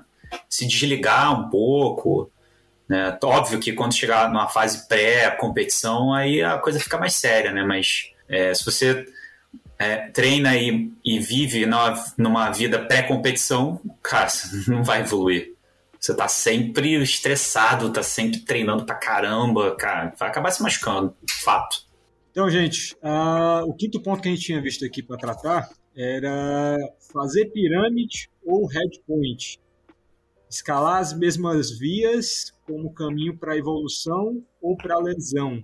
Qual a forma mais prática aí da, de tentar evoluir? Aí, Sérgio, acho que para falar sobre isso era o primeiro indicado era uhum. tu mesmo, né? Pode ser. É, então, a gente tem que pensar que a escalada ela não é uma coisa, como a gente entende, não é uma coisa linear, né? Às vezes você escala um sétimo grau, não quer dizer que você vai mandar todos, né? Por causa dos estilos que a escalada tem, da movimentação que demanda, que é basicamente infinita, o que a gente vai encontrar no lugar, né? E tem a tem essa relação de grau e aquela coisa que a gente tem que entender. É a relação de uma coisa complementar a outra, que o head point complementa o on-site, né? Então o que a gente tem que pensar é no desenvolvimento da escalada propriamente, né? e não às vezes só ficar preso no grau que a gente está querendo escalar. Isso às vezes pode ser uma armadilha para a gente, né? Aí tem, tem sempre essas duas escolas, né? É, como tu tinha falado, o cara começou a escalar, ele está vindo de um outro esporte, né, um esporte mais de. É, já tem um resista bom, ele tem vem de uma calistenia, de um crossfit, Sim. já tem um trabalho de barra, de puxada bom também. Aí ele se sente já numa capacidade de, não, eu vou, vou esmerilhar ali meus dedos, meus tendões num, numa via um pouco mais dura. Aí ele até consegue fazer uma, só que vai para a segunda da é. mesma graduação e já não consegue, né? É, mudou um pouquinho o estilo, já, já não é. E tem o, o esse é, é, muitas vezes o, o, a escola de, de algumas pessoas. Aí tem a outra que é, não, vou fazer uma pirâmide e vou subir né, de forma saudável e sustentável. Né? Só que muitas vezes as pessoas se matam tanto na montagem dessa pirâmide que a pirâmide dela não são cinco, cinco de uma graduação, dez de uma graduação, ela não sabe nem qual número de uma graduação ela precisa chegar para ter montado a base da pirâmide. Ela só vai montando, montando, montando, não define uma meta, quando vai ver, nunca consegue é, colocar Sim, o, é. o, pinguinho na, na ponte da, é eu, eu... na ponta da pirâmide. Né? Tem as duas escolas, assim, o que é que Por exemplo, é eu vou até puxar um pouco da live que tu fez ontem, né? com com o Lucas e com o Alex Mendes, né? Tipo, o Alex tá falando da, do 11A que ele mandou lá, né? Que ele mandou 11A antes de mandar 10B, né? Por exemplo. E tem...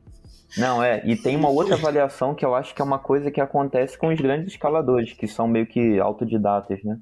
Que é aquela relação do 11A que ele abriu, lá que ele fez o FA, que ele falou, cara, eu descobri que eu tinha que fortalecer meu glúteo, né? Acontece isso é uma coisa muito importante e tem muita carência na escalada, que é o que a gente falou anteriormente, né? Que muitas vezes a gente quebra essa pirâmide, né? A gente não consegue, como você falou, botar os pingos nos is da pirâmide, porque a gente perde essa avaliação do que é dos estilos, né? Porque eu, eu particularmente olharia para uma pessoa, como você deu o exemplo, ah, o cara veio da calistenia, ou veio do crossfit, ou veio de alguma atividade física. Cara, vai escalar o que é do seu estilo. Pega o que é do seu estilo e vai escalar, velho. É, acho que eu, eu, a minha opinião como leigo aqui, ver o que, que o Antônio acha, é o seguinte, que na verdade não são escolas que competem, elas são complementares, né? Então, para uma forma geral de escalada, você vai você vai escalar de tudo um pouco para ter aquela experiência, ter o arsenal, né? E mais algumas vias, como especificamente, você vai acabar precisando fazer um headpoint, porque se for algum ponto que você é mais fraco ou não tinha a técnica anterior, Ou talvez, provavelmente, com a medida que o grau vai aumentando, vai ficando mais específico. Você vai ter que fazer em headpoint. Pode ter o cara lá abençoado que porra, faz um first ascent de uma via super difícil, mas isso não é o geral, né? O geral vai ser, você vai malhar uma via.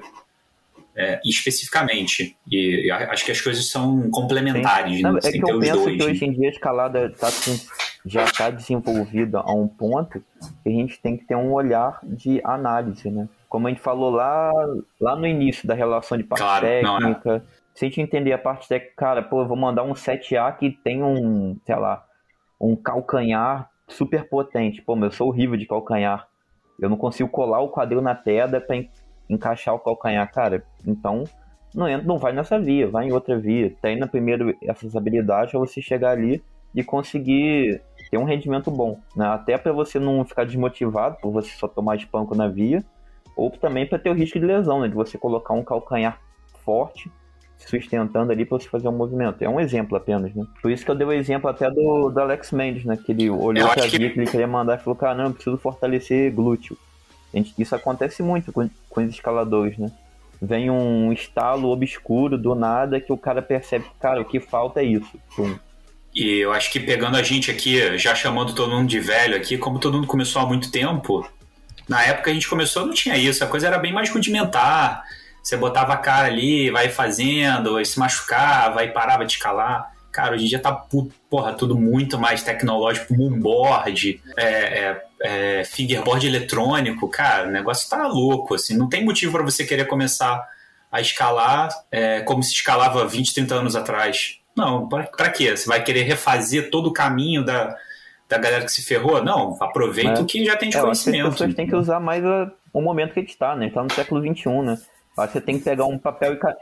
Eu acho que você tem que pegar Pô, um papel certeza, e caneta com... e, sei lá, vamos imaginar, cara, eu escalo tudo dinâmico, não seguro em reglete, ah, sou horrível de abaulados, não consigo pisar em pés pequenos, começar a botar isso em prática e ali treinar, cara. Sabe, lógico. Não, e vai treinar, vai treinar monitorado, monitor cardíaco, porra, é, material ultra leve, é. porra. Cara, tem uma porrada de coisa hoje em dia, não tem porque você treinar é, da sua cabeça, assim, porque você acha que, que consegue. Não, né? Aí busca ajuda de alguém, conversa, é. olha fórum na internet, vê vídeo no YouTube, ou você vai, de uma forma mais fácil, procura um profissional. Aí, aí você vai, vai ser um atalho. Eu acho né? interessante a relação da pirâmide no sentido de você olhar e pensar, olha, eu tenho que fazer um volume, que, ou seja, escalar bastante, né? E principalmente analisar o ambiente que você está, né? Por exemplo, eu aqui no Rio, a gente que é do Rio, cara, as escalas do Rio não são muito é, negativas. O que predomina são Hs pequenas, pés ruins.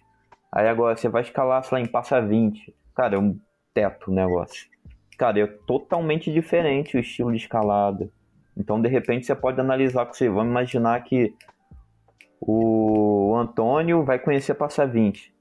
Cara, eu particularmente, como eu sempre treinei um muro inclinado, é, bem negativo. Quando eu cheguei em Passa 20, eu me, não fui tão mal. Mas agora, vamos imaginar que eu cheguei ali, tomei um spunk em Passa 20. E eu, eu tenho que chegar, anotar no meu caderninho lá. Ó, treinar mais para inclinações X, movimentos Y, melhorar, sei lá, minha capacidade de tensão corporal, né, minha força de tração, minha força de empurrar, para melhorar aquela situação da minha escalada. Então, isso eu acho que é pensar um pouco mais de forma moderna, né? e não só em uma pirâmide tipo de 7A, 7A+, 7B, 7B+, porque, afinal das contas, isso muitas vezes vai travar nosso desenvolvimento. Então, Sérgio, o que tu está falando é sair um pouco da pirâmide né, normal, que é a, é. 8A ponto nu lá, que todo mundo faz, né, e passar um pouquinho para uma pirâmide de trabalho Sim. nas valências. Né? Então, por exemplo, tu tá, tu tá no trabalho lá, teu muro 45. é o quê? É 50, 45? Pronto, tem um muro de 45 em casa, então tu sabe que a tua valência é essa daqui. Né? Então, é, teria que somar valências a isso. Vou somar valências com é, agora, ao invés de trabalhar né, vias de teto, eu vou tentar trabalhar vias de placa. É, por aí vai. E por aí vai, vias com angulações de, de 20. né? e tentar somar essas, essas, esses pontos de valência é, para criar então uma pirâmide Por exemplo, eu me lembro quando Isso. eu cheguei em passar 20, cara, é, para quem tem um muro, por exemplo, o meu é um 45, é, com a garra média e pequena. Cara, para mim trabalhar com calcanhares a garras pequenas é bem ruim. Para eu conseguir trabalhar com peito de pé, cara, não tem nenhuma garra no meu muro que eu use peito de pé. Pra eu trabalhar com entalamento de joelho, cara, também não tem entalamento de joelho. Eu cheguei em passar 20, aí, tá vendo aquele ponto ali? Isso aí, entalo o joelho. Eu falei, caramba, como é que eu entalo o joelho, cara? Pô. No Rio não tem nenhuma via. Não, tem uma via que eu me lembro do Rio, que é, o, que é filezão, que é o 9 na barrinha, que tem um entalamento de joelho. Tipo, cara, qual outra mais? Ah, na história sem fim tem lá em cima um ponto que você dá uma encostadinha do, da coxa. Ah, beleza, duas. E aí? Cheguei lá, era horrível de entalar o joelho. Novo, novo desafio Entende? corporal. Aí são pontos. Aí você novo pode chegar no seu corporal. ginásio e encher o saco do root setter. Cara, monta alguma coisa aí de entalamento de joelho, cara. O cara pode montar, sabe? Isso eu acho que é um desenvolvimento mais inteligente da coisa. E até para você poder analisar também, como o Mário falou, as valências, né, cara? Você precisa desenvolver o quê? Pô, falta mobilidade? Beleza, vamos trabalhar isso. Quando eu entalo o joelho, como é que fica o seu tornozelo? Exatamente. Vai ficar em ponta? Não vai ficar em ponta. Sabe? A gente tem que começar a interpretar dessa forma, né, as coisas. Eu acho que você, é uma coisa para você até otimizar o teu tempo dentro da escalada, é. né? Que o tempo é finito, né? Então, uh, é, é, e que aproveitar a escalada como uma forma mais moderna mesmo, pô, informações que tem na internet sobre a via, conversa com o pessoal que já foi no lugar, é, e que 20 anos atrás, como é que você ia pedir para alguém montar uma via no muro para você? Não tinha nem muro. É. Então, aproveita o que tem agora. E aproveita seu tempo. Você fala, pô, não, eu sou fraco de, de teto, sou fraco de, de nessa valência, cara, não vou perder meu tempo naquela viagem se eu não tiver feito um treinamento adequado. Vai para outro lugar, entendeu? Uma complementação. Desculpa, só para terminar. É, a gente tem que pensar também que eu vejo muito nas pessoas é que a ma grande maioria dos escaladores recreacionais, né, que não são profissionais, que não competem, eles querem treinar igual a galera que é profissional, né? O cara quer treinar cinco vezes por semana, dez vezes por semana, fazendo duas sessões por dia.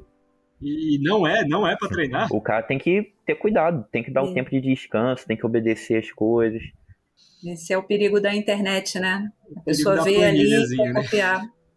É, eu queria fazer uma complementação, que o Antônio Sete falou uma coisa muito legal, né? Do Root Setter tentar é, replicar algum movimento no muro para a pessoa poder treinar. É, o Evolução fez isso é, numa via do platô da. Eles mimetizaram, replicaram os movimentos de uma via do platô da Lagoa. É, lembram, meninos cariocas, uhum. os Antônios? É, eles replicaram. Um, lembra qual foi a via? Eu não sei se foi a Bom de África ou se foi a Ramos. É, foi uma ou foi a outra. É, o, eles até botaram um post, deve estar ainda no Instagram deles. Foram lá, decoraram os movimentos, analisaram os movimentos, filmaram os movimentos e levaram a via para resina. Pra Cara, galera... eu não vi eu não vi isso, mas é bem interessante, cara, bem legal. Que, que, que, época a gente vive, né, da escalada, né? Que legal. Pensando, comparando com a gente é. começou, né? É. Porra. É, tipo, por exemplo, eu incrível, incrível já escalei algumas vezes na Evolução e eu tive em Curitiba há pouco tempo e fui na, na UBT de lá, né? Cara, a setagem de lá é um, é um negócio absurdo, velho, sabe? Porque eu, eu já escalei na Evolução, não é desmerecendo a setagem do, do evolução longe disso.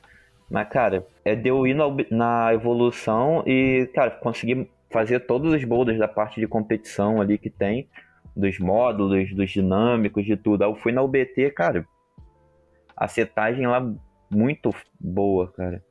Sabe, a movimentação muito diferente, muito exigente. Não que os boulders sejam muito difíceis, mas sim a movimentação muito diferente, pô, eu gostei muito. E eu acho que, cara, a gente tem que explorar isso, né? É aquela velha história, né, cara? Tipo, a setagem veio como mais uma ferramenta para melhorar a performance. Ontem o, Alex Mendes ele falou um pouquinho também sobre o período da, da competição uhum. lá de, na Rússia, né? E sobre a setagem de lá. Ele fez um, uma postagem no Instagram dele que foi bem polêmica. A galera eu li, eu li. gostou, a gente que não gostou. Mas ontem ele falou mais sobre isso no, no podcast. Teve boulder que ele não conseguiu uhum. sair da primeira garra. Ele não conseguiu. Né? E nenhum brasileiro conseguiu sair da primeira garra. E, e o pessoal da, de elite mesmo, é, todos passaram. eles mandavam. Uhum. Mandavam o boulder facilmente. Né? É, que é o, o, que todos, todos vocês falaram, né? A Gabi bateu muito em cima disso, que é a questão da, da do repertório de movimento. Né? Não tem, não tem o repertório de movimento né, para um boulder de, de Copa do Mundo. Não tem. Aqui no Brasil a gente não tem, não tem. repertório desse nível. Né? Mas assim, eles foram para esse agora, vão mais vezes, né? Quanto mais, mais experiência eles mesmos tiverem e a equipe né, da seleção, aí a tendência é, é isso ficar mais disseminado aqui Cara, no, no Brasil também, né? como ela Vocês acham que isso é mais uma deficiência técnica do, da galera ou você acha que é uma questão de aparelhagem também, sei lá, agarra diferente, área de treino? Porque aqui no Rio sempre foi complicado, até aparecer a evolução, era complicado se arrumar onde treinar, né? E as agarras eram assim, pô, compradas a conta gota, o cara lá e fazia uma de madeira, botava pedra no, no muro. Isso melhorou muito, mas é, vocês acham que ainda tem espaço para melhorar? Ah, ou isso é só uma questão que é um técnica mesmo? Também. Eu acho que muito do brasileiro saber usar as ferramentas que tem, na realidade, né? Porque se a gente pegar Argentina e Chile aqui do lado, cara, eles têm muito menos, vamos pensar assim, dinheiro para investir do que o Brasil, né? O Brasil, acho que da América do Sul, é que mais tem grana para investir no esporte, falando em parte de competição. Agora, eles estão desenvolvendo a forma deles de treinar, sabe? Em ginásios que não são de guiar, os caras treinam para guiada e os resultados são bons, né? teoricamente são bons. São equiparados ao do Brasil, ou, ou melhor até, sabe? E a galera tá desenvolvendo. Eu acho que a gente tem que aprender a se virar um pouco, né? Lógico que tem que ter a formação do root setter, a gente não tem. O, até a prova disso é aquelas, aquele negócio do Japão, né? Que o Japão criou centenas, dezenas de ginásios lá e formou dezenas de root setter para e a coisa explodiu, né? Você vê a quantidade de japoneses competindo e conseguindo estar pela final, é incrível, né? É, você acha que a gente sofre um pouco do, do, do fato de não ser o esporte nacional, estar longe de ser um esporte nacional, é, talvez? É aquela né? coisa, né? E ter a competição forte de outras modalidades, também, né? Também, Tem vários fatores, né? A, a coisa de popularizar, popularizar o esporte, né? Eu me lembro, há, sei lá quantos anos atrás, 10, 15 anos atrás, que tinha o Yuri, o Yuri Irayama, né? O coroinha que escala pra caramba. Tem até vídeo com o Daniel Woods escalando tudo mais. Cara, quando o, Yuri, o Yuji competia, cara, as competições dele no Mundial era transmitida em rede nacional na TV, né? É outro nível a coisa. Mas hoje em dia a coisa explodiu de, se não me engano, acho que é em Tóquio, né? A cidade tem mais de 100 muros de escalada né, pequenos muros de escalada, né? Mas Caramba. É, uma coisa que se é tornou cultural. cultural. mas é uma coisa que eles investiram há quase 20 é. anos atrás. Entende? Aí você olha. É, eu posso dizer que assim. É, é, importante ter essas, esses incentivos, porque eu posso dizer que eu comecei a escalar num, numa, num boom desse que teve né, ali no final da década de 90. Teve um boomzinho, teve muitos campeonatos de escalada e tal, o Muro da Nescau, não sei se vocês lembram na praia de Copacabana, e abriram algumas academias ali no, aqui no CIB, e depois apareceu o, o, o Limite Vertical do Flávio Bagre, e depois aquilo deu uma caída assim, ficou mais, vamos dizer assim, dark, né, mais, mais underground, e aí agora voltou de novo, né. Então, se você não tiver esse estímulo constante da promoção do esporte, é, as pessoas não descobrem, não vê quem é, legal. Eu também né? acho que esse boom aqui, pelo menos, Vou falar pelo Rio de Janeiro, porque outros estados eu tenho uma visão diferente, né?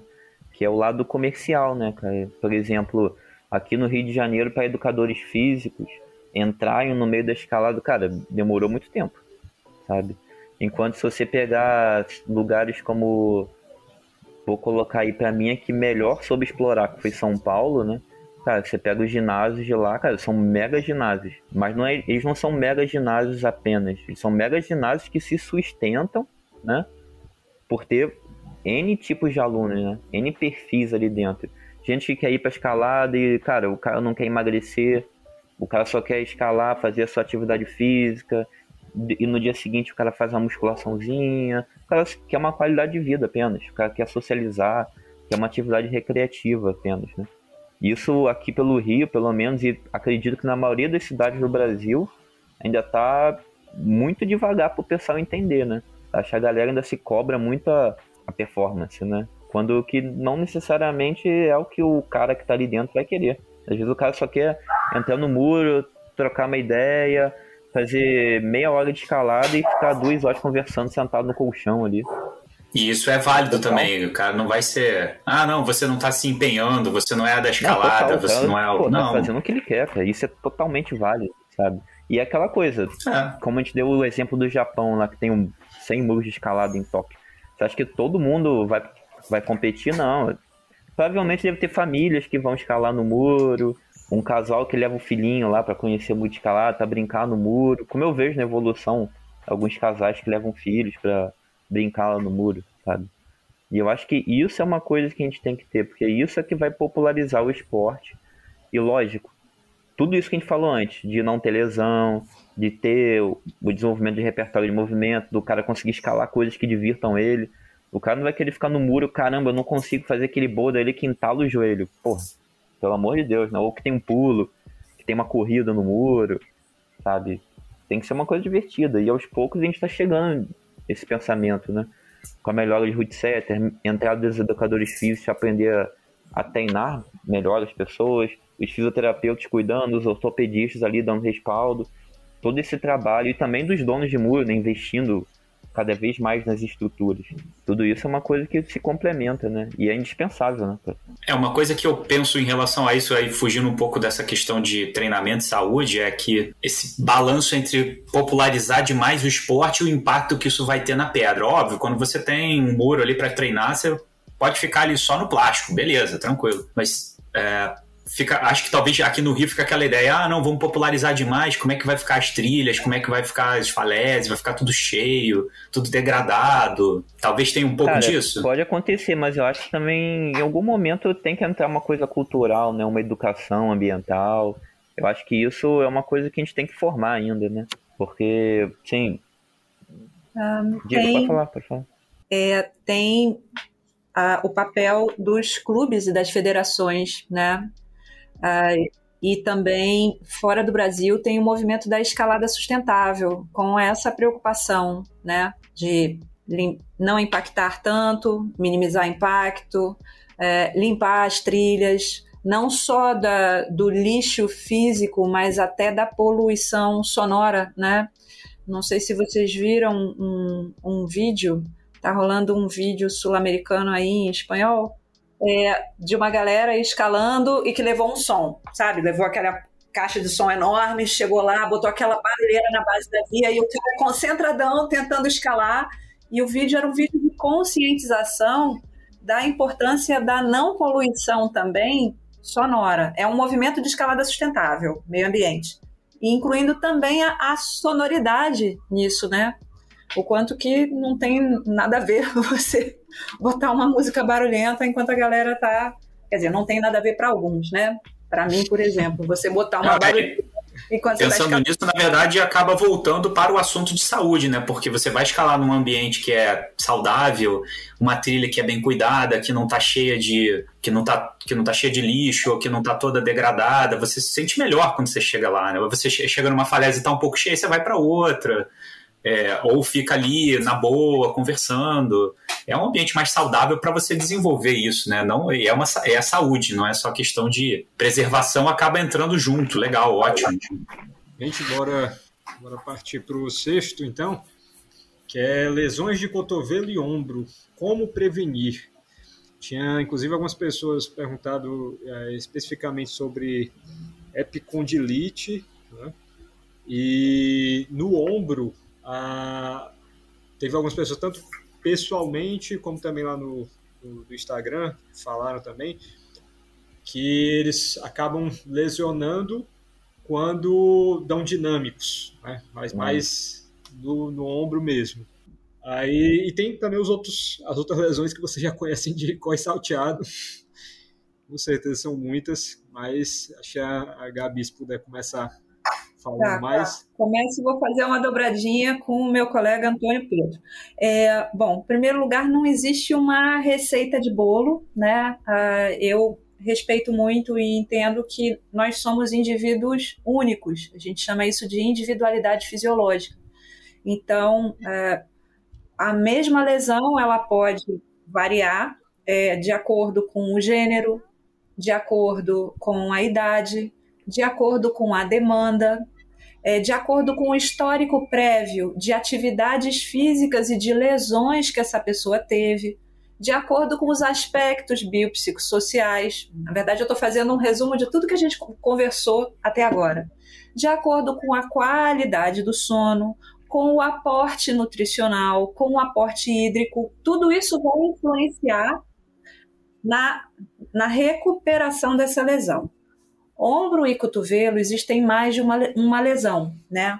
Quando você, você já tinha comentado que a pessoa queria falar de epicondilite, volta e meia esse tema tem voltado. Não sei se as epicondilites estão mais comuns. Eu tenho a impressão de que epicondilites e lesões de punho andam mais comuns. Mas, é, então, em primeiro lugar, isso, né? Assim, as pessoas são únicas, não dá para dar uma receita de bolo de como prevenir. É, além desses aspectos da, do indivíduo, tem também é, onde essa pessoa está treinando, né? Eu vou dar um exemplo. É, eu fiz uma vez uma, uma live, foi, não foi uma live, foi uma conversa em vídeo, uma videoconferência com a galera de um muro de um determinado lugar do Brasil, tá? E nesse muro, e aí várias pessoas do muro entraram na conversa para bater papo, para entender de prevenção, para fazer perguntas. Olha, ele, o root setter deles, é, que é um cara voluntário que faz isso na amizade, só tinha colocado duas vias para iniciantes. Duas opções de via. Então, o que aconteceu? Cinco iniciantes estavam com a mesma lesão de epicondilite medial no cotovelo. Por que será? Porque não tinha variabilidade de movimento, não tinha repertório para esses caras, porque não tinha um preparo maior, uma orientação. Eu entendo que, com certeza, só ter duas vezes e ficar repetindo várias vezes, no caso deles, foi um dos motivos. É, um outro caso que eu quero levar como exemplo agora para ombro é uma pessoa do Rio de Janeiro que eu cuidei em 2019 e essa pessoa é muito forte, só que ela só conseguia treinar final de semana. E ela ia sábado e domingo para a mesma via de nono grau. Todo sábado e domingo, apenas aquela via. E ela fez isso durante um pouco mais de três meses. É, no, quando passou um pouco do prazo de três meses, essa pessoa apareceu com uma ruptura parcial do supraespinhoso, de um dos tendões do manguito rotador do ombro. Então, é, são casos, casos específicos que eu queria exemplificar de ombro e cotovelo, para fazer vocês entenderem mais uma vez a questão de não repetir muitas vezes a mesma via. Todas essas pessoas que eu estou exemplificando não tinham acompanhamento de um treinador, de um profissional de educação física, é, e essas pessoas demoraram a buscar a fisioterapia. Também não perceberam que aquela dorzinha que estava incomodando já tinha se tornado uma lesão. É, outra coisa que a pessoa pode fazer, pensando não só na lesão de cotovelo e ombro, mas prevenção em geral, é embasar bem o grau, não tentar pular etapas, né? É muito comum aqui no Rio ver pessoas que do sexto já tentam pular para o oitavo grau. É, eu, particularmente, apesar de não ser treinadora, tento conscientizar o paciente é, de tentar respeitar as etapas. Né? É um processo de evolução. É, isso também é prevenir lesão no ombro, no cotovelo, em qualquer parte do corpo. É, trabalhar o corpo como um todo, né? Principalmente na pandemia, todo mundo comprou finger e estava todo mundo fazendo finger em casa. Nos três primeiros meses eu falei, ih, vai ter um monte de lesão de dedo daqui a pouco para mim, é, porque o povo ficou e tem um foco muito grande, né? Finger, finger. Então assim, não é para não fazer, mas é para trabalhar todo o corpo. E não só membro superior, mas também membro inferior, mobilidade de quadril, está tudo interligado. É, mobilidade e alongamento em geral podem ajudar? Podem. Mas o ideal é, num primeiro momento, se já está com dor no ombro, cotovelo ou qualquer lugar, buscar um fisioterapeuta ou se quer prevenir, né? Buscar um fisioterapeuta para ser avaliado, para entender quais os encurtamentos, né? Qual a história de lesões que essa pessoa tem, que demanda que essa pessoa tem, né? Repito, tanto para prevenir quanto para reabilitar se a pessoa já tem. Você está perguntando, na verdade, de prevenção, seja ela primária da lesão que nunca aconteceu ou secundária, já teve uma lesão e não quer que ela retorne, a relesão. É, e num segundo momento, depois de ter sido avaliado pela pessoa da fisioterapia, também buscar o profissional é, quer dizer, desculpa, não falei do médico, ia falar do, da educação física e não ia falar do médico. Se está com uma lesão já, né, se já está com dor, buscar também o ortopedista é, e a orientação do profissional de educação física é fundamental para que esse trabalho dessa pessoa, esse trabalho físico, né, corporal, é, seja feito de forma adequada, já que a fisioterapia ela devolve né, para o para o profissional da, edu da, da, educação física o, o escalador reabilitado, mas se ele não estiver bem orientado, como eu falei agora há pouco, uma lesão pode retornar ou podem surgir novas lesões. Então, não adianta reabilitar se a pessoa não está consciente, não está cuidadosa. É, Antônio Pedro.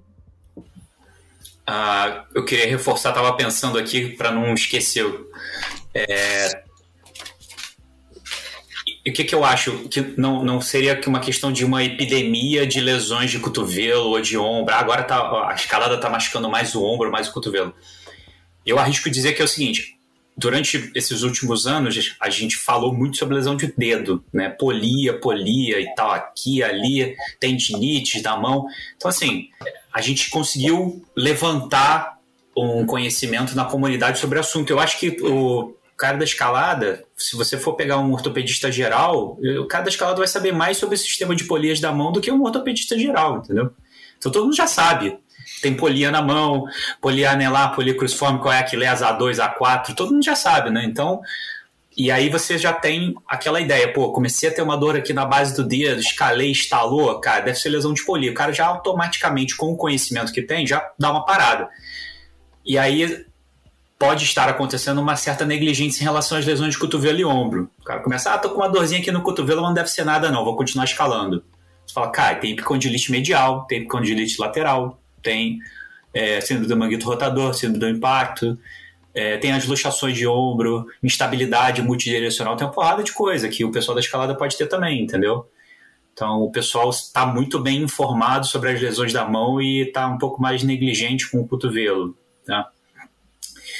E, e acho que essa questão individual também é, é importante, porque, por exemplo, tem colegas. Eu, por acaso, nunca tive epicondilite medial, nem lateral, nunca, em anos de escalada. Mesmo não tendo sido, talvez, o escalador mais exímio, é, nunca tive uma lesão de cotovelo.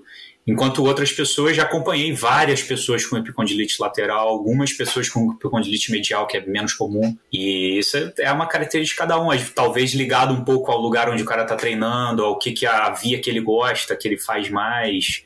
Alguma característica pessoal, algum músculo encurtado, alguma atividade que ele faz tá, junto ao trabalho dele, pede tal exercício com tal músculo, que aí isso já deixa ele mais suscetível a ter uma lesão quando ele começar a escalar.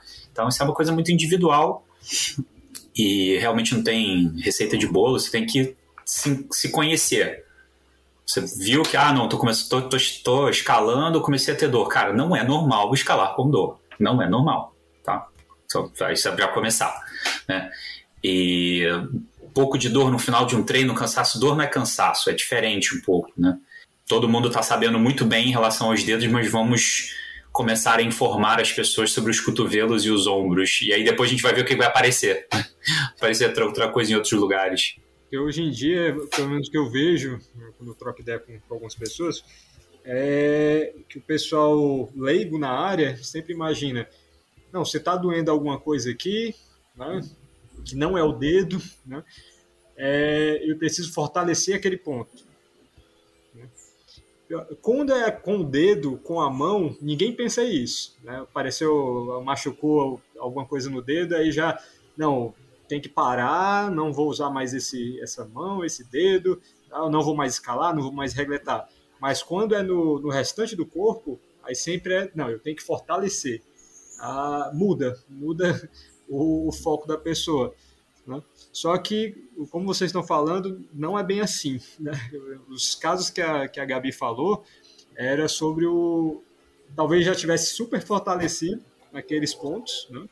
mas pelo uso excessivo e na mesma situação foi que teve o, o, a causa da lesão. Não é isso, Gabi? Isso é um dos casos. Existe mais de um motivo para uma pessoa ter uma lesão no ombro, por exemplo, que, foi, que é o que você está pontuando agora e existe mais de uma lesão de ombro, como o Antônio Pedro falou. Então, um exemplo genérico, não estou dizendo que toda lesão de ombro a solução será essa, ok? Uhum. Mas algumas vezes fortalecer a musculatura periscapular, algumas vezes dar mobilidade para a escápula, dar mobilidade para a torácica. Então, às vezes é mobilidade, às vezes é força. Às vezes fortalecer o serrátil pode ajudar a equilibrar um ombro que está com uma lesão. É, a, pode ser a rotação externa do ombro para estabilizar esse ombro às vezes. Depende, né? Nem sempre é fortalecer. Às vezes é mobilizar, mas, repito, não dá para dizer assim, a solução é X. Depende da lesão da pessoa, depende do corpo da pessoa. Às vezes é liberar é, e alongar o peitoral, a cervical, vai ajudar numa lesão de ombro depende do resultado de uma avaliação da fisioterapia, da ortopedia, da educação física, de como está é, essa mobilidade dessa escápula, esse ritmo escapular. Tem muita coisa é, para se avaliar para dizer qual é a solução para determinada pessoa. Mas normalmente os caminhos para ombro são esses, né? Cervical e peitoral é, serem avaliadas, ritmo da escápula, mobilidade de torácica. É, mas é, são só uns exemplos, né? Às vezes a pessoa pode estar tá com outras questões que precisam ser trabalhadas também, mas nem sempre é força e muitas vezes a força não é no ombro, às vezes é a, a, o resto da musculatura que se correlaciona com esse ombro é que está precisando ser equilibrada. É, eu acho que para acrescentar isso que você está falando, Gabi, é, a gente pensa no ombro como, talvez o escalador pensa no ombro como só a articulação entre o úmero e a, e a escápula, né? E, saca, o, o, o movimento de elevar o seu braço ele é composto por movimentos da, da que é a articulação entre o osso do braço e a escápula, que é o osso das costas, e o movimento entre o osso da escápula e as costas em si, né? Entendeu? Então, e é, acho que além do conhecimento em relação a essa parte de dedos, eu vejo muito pessoal fortalecendo, é, é, chamando atenção em relação a manguito, ah, exercício com teraband, com borracha e tal. Ótimo, legal, que bom mas você tem a questão do, da cinesia escapulotorácica, né? Então você vê o pessoal com a musculatura encurtada, é, o que leva é, a, a, amplitude de movimento ruim e o que leva a uma sobrecarga do manguito, que leva a síndrome do impacto, né? Então são, a, a coisa é, é, muito interligada, né? Apesar da mão ser uma estrutura super complexa também, tendões, ligamentos, tal, não sei o que, a escapa, o, o, o movimento do braço, que eu não diria que é o ombro só, é ombro e escápulo torácico, é, é super intrincado também. E aí você foca numa coisa só. Ah, não, vou fortalecer aqui o manguito deltoide, cara, mas ele tá faltando a parte da escápula, e aí? E é uma coisa que acho que não tá muito. tá, tá aparecendo mais, porque as outras lesões já estão mais conhecidas, né? E, mas agora tá aparecendo e agora vai aparecer mais e a gente vai começar a informar mais o pessoal. Acho que essa é a ideia, talvez. Gente, é, eu passei de novo do, do tempo aqui. É, mais meia hora que o Pedrão tinha falado aí já, já passou. Mas assim, eu acho que a gente conseguiu abordar todos os pontos que estavam previstos, né? E é, vamos conversando, de repente, se aparecer mais alguma coisa, a gente faz de novo, né? É. Pronto, com certeza. Agradeço demais é um prazer. a disponibilidade. Aí, se a gente puder fechar com cada um fazendo uma consideração, tanto para deixar é, os seus contatos, ou então alguma, alguma mensagem para a galera, o espaço está tá aberto. A gente podia começar com a Gabi, depois o, o Sérgio e a gente fechava com, com o Antônio Pedro. Bom, meu recado é ouça o seu corpo e não pule etapas. É, na dúvida, busque profissionais de saúde qualificados que entendem do seu esporte. É, quem quiser me encontrar no Instagram, o meu, a minha conta é Gabriela underline Saliba underline Físio. Bom, eu faço Isso, as provas da Gabi, minha. Também sempre falo para as pessoas para não pularem as etapas, que é muito importante. E eu acho que basicamente o que a gente conversou aqui hoje, todo o podcast, é justamente o mínimo que as pessoas têm que pensar na sua prática diária ou semanal, seja de muro ou de rocha, né? E quem quiser também conversar comigo, é só me procurar pelo Instagram aí, que é Antônio Underline Sérgio 34. E é isso, cara. Qualquer coisa, só mandar uma mensagem pra gente papear aí. E obrigado, Mário, de novo. Antônio Pedro. Então, gente, é, acho que no final das contas é, o que eles já falaram é isso. Tem que saber escutar seu corpo realmente. É, escalem com, com tranquilidade, escala se divertindo se a coisa não está divertida, se a casa está dolorida, não está evoluindo, é, dá uma olhada. Dá uma olhada, é, procura um profissional, procura um fisioterapeuta, procura um ortopedista. É, não tem por que você querer é, reconstruir ou, ou, recriar a escalada do zero. Aproveita o que já está por aí, profissionais de educação física específicos agora com escalada é, informação na internet, cuidado um pouco também com isso também, mas é, dá uma olhada na internet, conversa com os amigos, conversa com o pessoal que você vai conseguir informações. É, mas divirta-se, né? tem, tem, a coisa tem que ser divertida. Né? Uh, meu contato é, é, é Dr. Antônio Pedro no Instagram, é Dr. Antônio Pedro. Lá tem as informações sobre sobre como conversar comigo, como me, como me contatar. Vai ser um prazer ajudar vocês. Beleza. Gente, a, a gente do Café com Magnésio agradece demais. A gente está sempre com as portas abertas para todos vocês. E a gente espera que possa fazer mais e mais aí, à medida como for surgindo mais questionamentos da, da galera. Né?